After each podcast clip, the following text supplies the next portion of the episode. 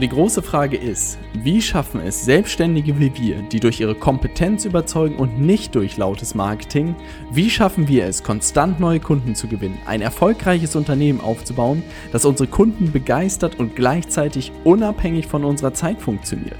Das ist die große Frage und dieser Podcast wird dir die Antworten liefern. Mein Name ist Robert Heinecke und du hörst den Stay Hungry, Stay Foolish Podcast. Was waren wohl die intensivsten zwei Jahre meines Lebens? Diese Frage habe ich mich neulich gestellt, beziehungsweise habe ich mit einem unserer Kunden darüber diskutiert, der sich vor gut einem Jahr selbstständig gemacht hat. Und ich habe mich so sehr in ihm wiedergefunden und habe mich zurückerinnert, wie ich die ersten zwei Jahre eigentlich meiner Selbstständigkeit erlebt habe. Und es waren wirklich, ich kann äh, voll und ganz äh, das bestätigen, dass es, glaube ich, die zwei intensivsten Jahre waren, die ich jemals hatte.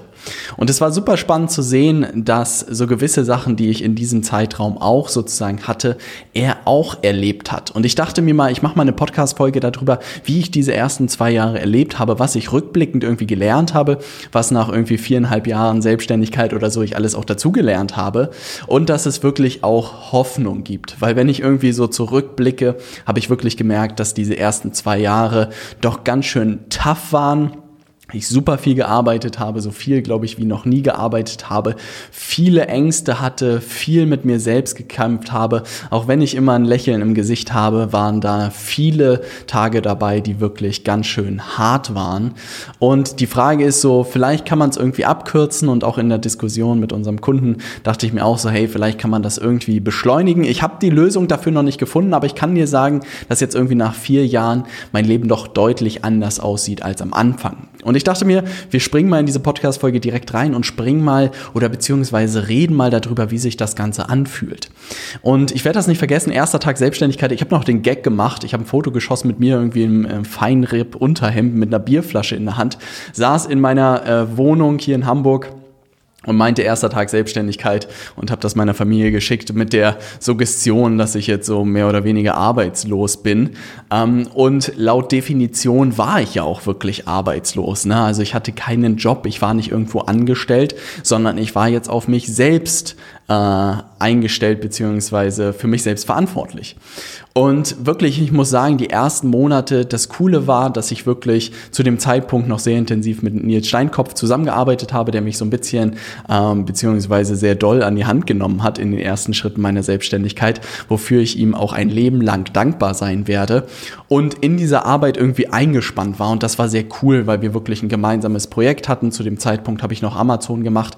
Aber ich werde das nicht vergessen, dass wirklich 嗯 jeder Tag war super intensiv, wir haben super viel gearbeitet und abends bin ich ins Bett gefallen und es hat sich irgendwie gut angefühlt, weil ich etwas gemacht habe und weil ich auch direkt ein Projekt hatte. Ich will mir nicht vorstellen, hätte ich nicht irgendwie ein konkretes Projekt schon gehabt, sondern hätte mich irgendwie selbst organisieren müssen, selbst strukturieren müssen, selbst motivieren müssen, weil das ist etwas, was ich auch bei ganz vielen Selbstständigen sozusagen sehe, wo man in die Falle tappen kann, dass man wirklich plötzlich alleine zu Hause sitzt und sich so überlegt, hey, was kann ich denn heute irgendwie tun oder was sind irgendwie meine Aufgaben.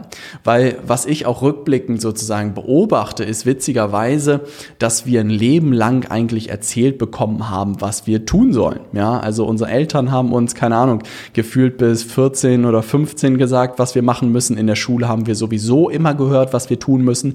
Im Studium hat uns auch immer jemand gesagt, was wir machen müssen. Dann in den ersten Jobs gab es auch immer einen Chef, der uns gesagt hat, was wir machen müssen.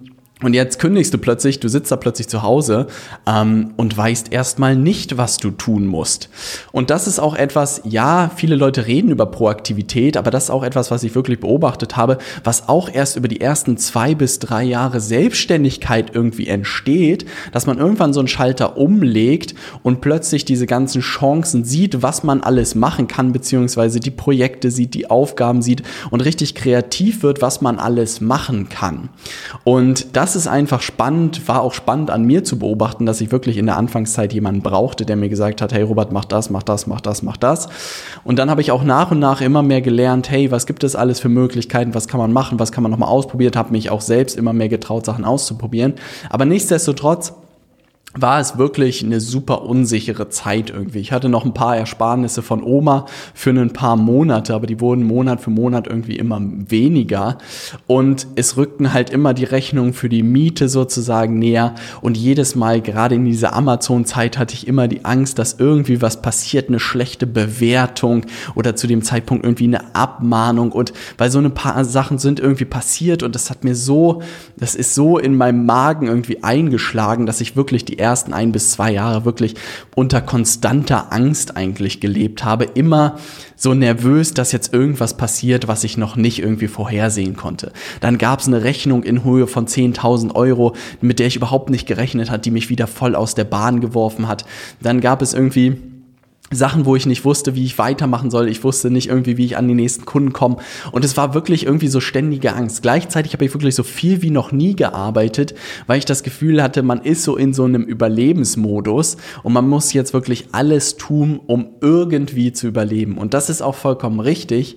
Aber es waren wirklich keine, ich würde mal sagen, keine schönen Jahre. Auch gleichzeitig dieser Weg Spaß gemacht hat und mir auch klar war, dass man irgendwie durch diese Wüste gehen muss für einen Zeitraum Raum, um am Ende ins Paradies, ja, da würde ich sagen, bin ich noch nicht angekommen, aber bei der ersten Oase anzukommen.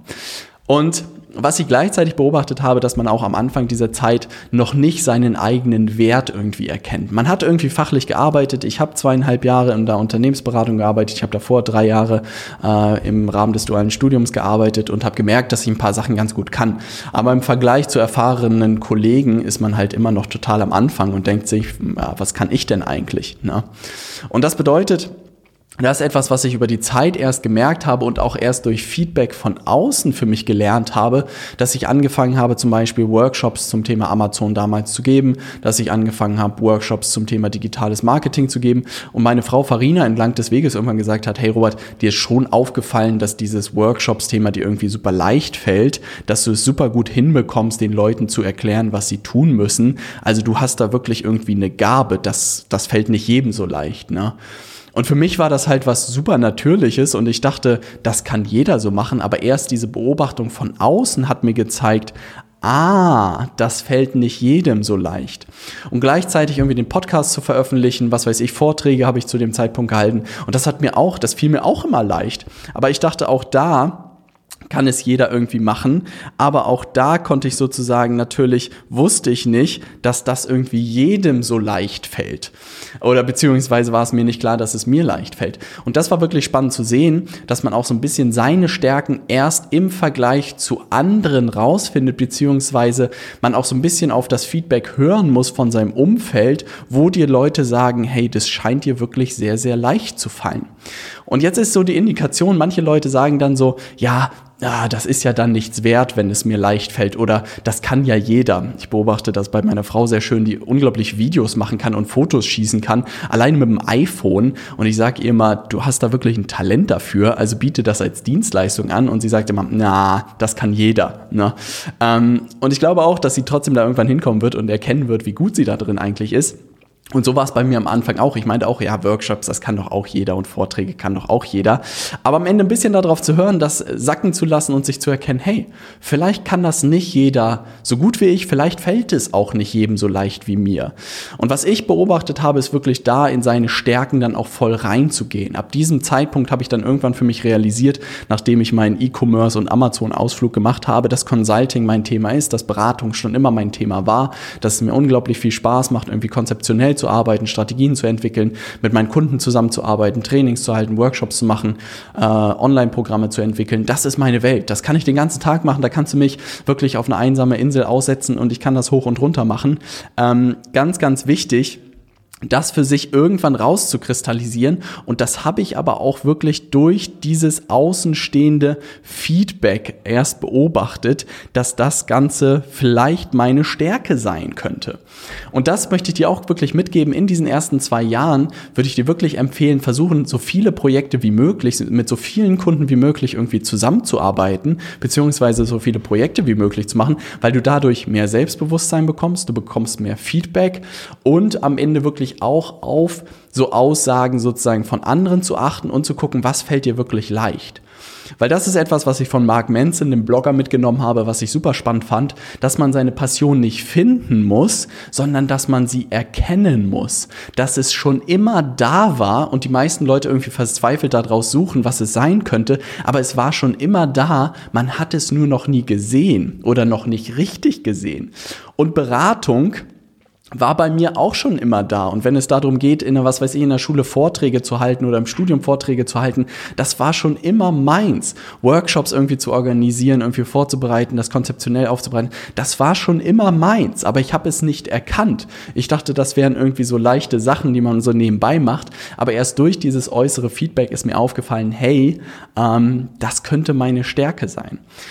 Das bedeutet wirklich, ich kann dir nur sagen, diese erste zwei Zwei Jahre waren ein ganz schönes Dauerfeuer und es hat seine Zeit gebraucht. Es brauchte das Feedback von außen. Es brauchte sozusagen diese erfolgreichen Projekte, die ich umgesetzt habe, um zu erkennen, was wirklich mein Wert ist und mir auch ein Stück weit einzugestehen und mir selbst sozusagen zu sagen, hey Robert, du hast in ein paar Bereichen wirklich was auf dem Kasten und das ist vollkommen okay. Ne? Und du kannst dafür auch wirklich vernünftige Preise nach und nach anfangen zu verlangen. Weil das ist das, was ich auch bei ganz vielen Leuten auch ein Leben lang sozusagen sehe, dass sie sich nicht trauen, ihre Preise irgendwie zu erhöhen. Immer gucken, was macht der Wettbewerb und da sich vielleicht ein bisschen weiter oben positionieren, aber auch nie mehr. Ne? Anstatt zu gucken, was ist der Kunde dafür bereit zu bezahlen und was ist auch deine Qualität am Ende wert. Und dann vielleicht auch seine Preise zu üben. Also wirklich äh, witzige Anekdote ich habe wirklich irgendwann meine Stundenpreise erhöht, weil ich dachte, es wird nie jemand kommen, der sagt, hey Robert, erhöhe mal deine Preise. Ja, also diese Person wird nicht mehr kommen, sondern du musst es selber machen. Und dann habe ich das wirklich jeden Morgen vom Spiegel geübt. Ja, jeden Morgen vom äh, Spiegel habe ich mir meine Preise äh, hoch und runter gebetet, bis sie irgendwann aus der Hüfte geschossen kam. Und wenn ein Kunde irgendwie gesagt hat oder geschwiegen hat, nachdem ich die genannt habe, habe ich auch geschwiegen. Ne? Und bin dann nicht irgendwie nervös geworden, sondern bin cool geblieben und gesagt, hey, das sind die Preise äh, und entweder wir machen das oder nicht. Und das hat einfach alles verändert. Und ich merke jetzt wirklich, wenn ich so sehe, nach irgendwie zwei zusätzlichen Jahren fängt es an und ich weiß, glaube ich, im letzten Jahr oder so hat sich da auch nochmal ein Schalter umgelegt. Ich merke, dass ich wirklich deutlich ruhiger geworden bin, ne? also auch ein bisschen nüchterner. Ich habe das Gefühl, so man hat, man hat in den Jahren schon vieles gesehen sozusagen, man hat vieles erlebt. Es werden auch immer noch Herausforderungen in den nächsten Jahren kommen, die man noch nie gehört hat. Aber wenn ich eine Sache für mich irgendwie gelernt habe, ist, es gibt nur wenige Situationen, die man nicht lösen kann, beziehungsweise es gibt auch eigentlich für jede Situation Leute, die es schon erlebt haben und die dabei helfen können, das Ganze zu lösen. Und das gibt mir einfach unglaublich viel Sicherheit. Sicherheit. Das bedeutet auch, in deinem Fall, wenn du selbstständig bist, würde ich dir wirklich empfehlen, dich auch mit anderen Selbstständigen irgendwie zu umgeben. Ähm, und auch das ist ein großer Teil von der Zusammenarbeit äh, mit unseren Kunden, dass wir wirklich so eine große Community von selbstständigen Beratern haben und auch Agenturenbesitzern, ähm, dass man sich da gegenseitig unterstützen kann.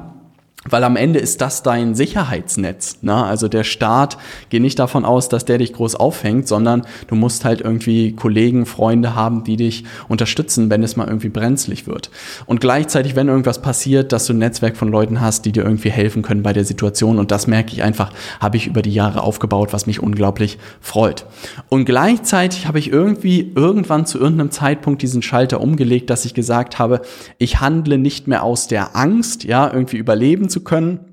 Ich habe für mich irgendwann mir selbst gesagt, hey Robert, dein Geld wirst du immer irgendwie verdienen, ja, egal ob du, keine Ahnung, ich würde wahrscheinlich auch wieder kellnern äh, oder mich Teilzeit irgendwo anstellen lassen, um über die Runden zu kommen, beziehungsweise meine Familie irgendwann zu ernähren. Daran wird es nicht scheitern. Und diese Schaltern umlegen, hey, das wird schon alles funktionieren, es wird alles cool werden. Das wirft dann so Fragen auf, hey, was willst du eigentlich mit deiner Zeit machen? Mit wem willst du denn zusammenarbeiten? Welche Themen willst du denn vorantreiben? Was ist wirklich das, wofür du brennst und wofür du sozusagen rausgehen willst? Und das musste wirklich kommen, nachdem ich irgendwie gemerkt habe, nachdem dieser Überlebensmodus irgendwie raus aus meinem System war, Unternehmen gesund irgendwie läuft, verdient Geld, funktioniert, alle Mitarbeiter verdienen ihr Geld und jetzt zu überlegen, hey, Geld ist nicht die nächste Motivation. Geld ist für mich immer nur ein Ergebnis von guter Arbeit. Und jetzt zu überlegen, wie kann ich meine Arbeit noch besser machen? Für welche Leute kann ich die Arbeit noch besser machen? Wie kann ich sie noch besser ansprechen? Wie kann ich sie noch besser beraten? Und das hat irgendwie alles verändert. Weil wirklich die ersten zwei Jahre, kannst du mir glauben, war ich in so einem absoluten Überlebensmodus, Angst, irgendwie in die Sicherheit kommen und irgendwie irgendwas hinbekommen und irgendwie Geld aufs Konto bekommen, um meine Miete zu bezahlen. Und das ist einfach unglaublich anstrengend und schwierig. Und heute habe ich diesen Schalter umgelegt und wenn ich es könnte, hätte ich mich wirklich von Tag eins irgendwie darauf konzentriert, konzentriere ich mich nur noch darauf, gute Arbeit für meine Kunden zu machen, ähm, was man natürlich auch am Anfang probiert, aber einfach noch nicht die Erfahrung hat. Und deshalb glaube ich, kann man es auch nicht so sehr überspringen. Heute konzentriere ich mich nur noch auf verdammt gute Arbeit, höre nur noch auf Feedback, überlege, wie ich es noch besser machen kann, wie kann ich es noch besser machen, wie kann ich es noch besser machen, wie kann ich es noch besser machen. Ähm, und ich merke, dass das Geld dann am Ende folgt. Das Coole ist aber, dass man dann nicht wirklich mehr aus Angst handelt, sondern eher aus wirklich einem, einem Gefühl von Sicherheit, aus einem Gefühl von Kreativität, aus einem Gefühl von Positivität.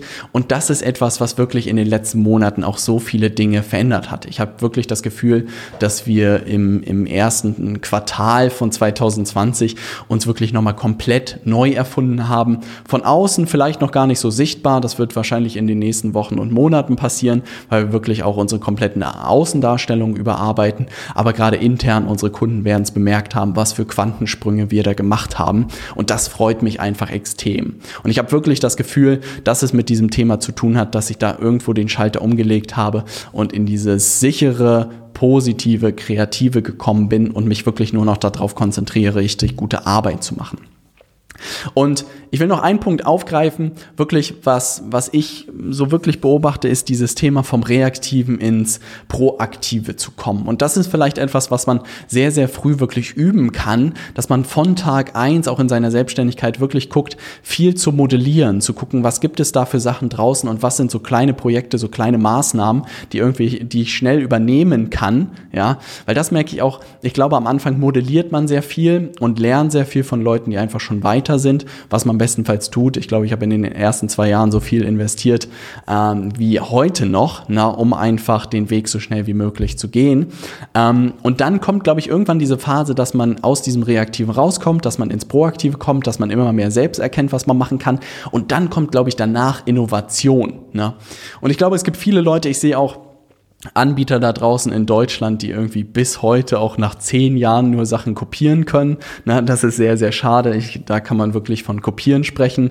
Äh, das ist nicht mal mehr modellieren. Und die es nie schaffen, irgendwie innovativ zu werden und neue Sachen aufzumachen. Und ich merke, ich verlasse immer mehr das Modellieren. Ich schaue immer weniger, was andere irgendwie machen und höre immer mehr auf meine Intu Intuition, mix immer mehr Sachen zusammen, die mir so aufgefallen sind. Jetzt gerade habe ich mir so ein äh, Peloton Spinning Bike geholt und dafür hatte ich, daraus hatte ich die Idee, auch bei uns für unsere Kunden so Live-Classes zu machen, weil du musst dir so ein Spinning-Fahrrad vorstellen und die haben wirklich Live-Kurse. Also das ist eine Trainerin, keine Ahnung, in Amerika und die wird live gestreamt und gibt dir dann High Fives, kann mit dir reden. Na, und ich dachte mir, wie geil ist das denn? Ja, und dachte mir so, hey, wie kann ich das auf den Beratungsmarkt adaptieren? Und da habe ich plötzlich die Idee herbekommen und wirklich auch in ganz vielen Branchen jetzt zu schauen, wer sind die Innovationsführer, was kann man von denen lernen, was kann man da adaptieren ähm, und wie kann ich das für meine Kunden anbieten. Da fängt es nämlich wirklich an, die Magie irgendwie zu entwickeln. Ne?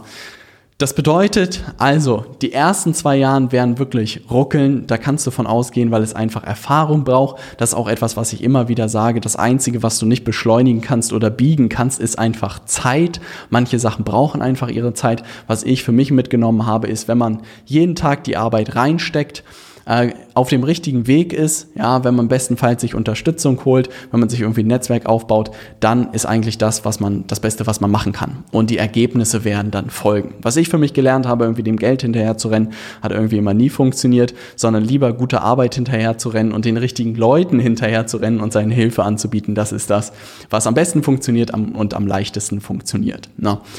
Ich freue mich sozusagen, Ich hoffe, dass du die letzten Podcast-Folgen genossen hast mit AC, mit Nils. Schick mir gerne mal eine Nachricht bei Instagram, wie dir die Folgen gefallen haben. Ansonsten würde ich ein bisschen damit weitermachen, wahrscheinlich in den nächsten Wochen. Mal gucken, was äh, mein Team da so liefert. Ähm, mal gucken, wie sich das Ganze einspielt. Ich hoffe, dass es dir gefällt. Ich hoffe, dass die beiden dir äh, in ihren Bereichen auch was beibringen können, zeigen können. Ich freue mich auf jeden Fall von dir zu hören. Schreib mir gerne bei Instagram, schau mal rein, was gerade bei uns rund geht. Unsere Peak Performer Challenge geht gerade sehr, sehr rund. Wir sind sehr, sehr weit. Also unser Ranking, 1500 Kilometer dieses Jahr zu laufen. Absurd. Absurd, was da passiert. Schau gerne bei Instagram rein, wo wir da stehen, wie viele Kilometer wir schon gelaufen sind. Ich freue mich, dich in einen der nächsten Podcast-Folgen begrüßen zu dürfen. Keep pushing, dein Robert.